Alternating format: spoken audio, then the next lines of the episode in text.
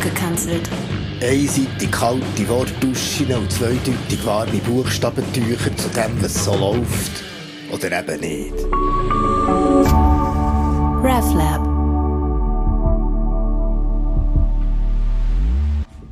Uh, ist das kalt. So kalt, eiskalt. Ghiaccio gelo in der Hölle. Beim Tante. Was man ja gut kann verstehen. Ich meine, er ist ein Italo. Und was gibt's für einen Piazza Spiaccia Solehöckler Schlimmeres als Eis und Kälte? Ja, das heisst aber auch, dass wie beim Italo unsere Bilder mehr über uns verraten, als über das, was wir nicht und nie reingeraten Ja, und so wäre für mich zum Beispiel die Hölle, wenn ich mit gewissen Nachbarn auf ewig in einem Zivilschutzbunker müsste leben. Man stellt euch das mal vor. Oder wenn ich endlos schlaufen müsst Ländler hören, oder wenn ich für immer und ewig neue Birrenweich originelle Coiffeur nehmen müsste finden, ja, das wäre Hölle, abgesehen von immer während dem Kriftentafeln gequietschen, ständiges Prüfungen korrigieren, ewiges Fleissjacken tragen, uh, oder endloses Tele Zürich, Tele Bern schauen, stellt euch das vor, das wäre wirklich Hölle. Aber auch wenn Hölle traditionell immer ein bisschen spannender, lustiger, lustiger, grusiger, dramatischer ist mit all diesen Leuten, die geröstet, gereddert, geschreddert, verbrannt, verzogen, verbogen, rumhängen. Ja, bis zu denen im Berner Münsterportal, wo meint, der Typ Tote mit einer Zange abklemmt werden und der andere Frau mit Kröt an den Brustschlangen um den Hals der Arm langsam abgefackelt wird, ohne zu sterben.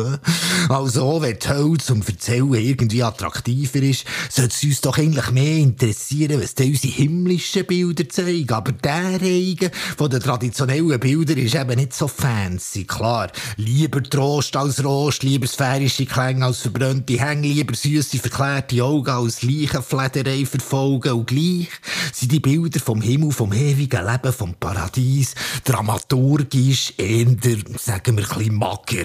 Ja, ziemlich mies, aber immer so milchig, weiss, so ewiges Halleluja-Gesäusel mit gefalteten Hängen und sehnsüchtigem Gegenaufschauen und ziemlich körperlos, langweilig aufgehoben sein zu Rechten Gottes und in Abrahams Schoss. Nein, nein, da geht nichts ab, da ist nichts los, nichts, was mich orientiert, nichts, was mich herzieht, nichts, was mich investiert im Hier und Jetzt.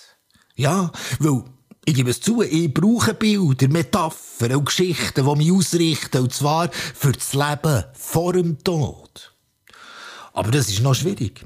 Weil zum Beispiel auch Klimabewegungen, die finden keine gute Story, kein positives Narrativ, wie man heute sagt. Nein, auch die erzählen nur depressiv von schwermütigen Einsperren, Artensterben, Statistiken, Pinguine mit Plastik um den Hals, Permafrostschmelzzahlen, Palmöl, Monokulturplantagen, Städte am Meer, Versinkungskarten. Ja, klar.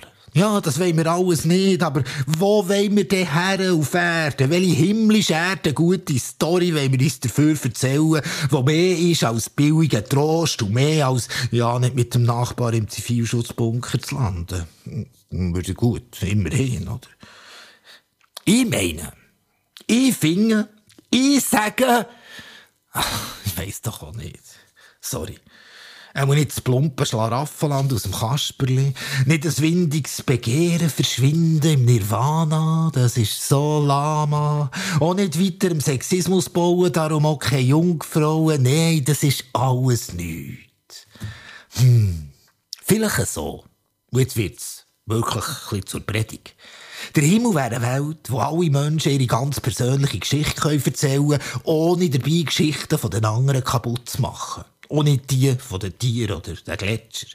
Ja, meine kleine Himmelsvision ist eine riesige Geschichtenkiste, wo jeder und jede seinen roten Faden in Hang hat und Drang den anderen erzählt von seinem schwierig schönen Leben, wo er oder sie können weben, wie es eben gerade ist möglich war. Findet ihr jetzt nicht so verrückt? He? Aber es gibt noch viel zu viel von denen, die das nicht können. Im Hier und Jetzt, wo einfach etwas müssen, ohne zu wollen, wo Kindheit nicht erleben, ihre Körper verkaufen, nie Anerkennung bekommen, sich über die anderen definieren, sich in Blasen verlieren, nie haben wirklich dürfen probieren, nie haben gelernt, mit sich selber zu flanieren, etc. Ja, da braucht es noch hure viel. Vor allem hure viel mehr Gerechtigkeit und gegenseitiges Erbarmen, und zwar hier und jetzt. Punkt. Aber ja, das Geschichten Kisten erzählen, das machst du schon am schönsten auf der Piazza oder der Spiaggia. Da hat der Dante recht. Ein bisschen gesellig, sonnig und warm sollte es dabei sein. Amen. RefLab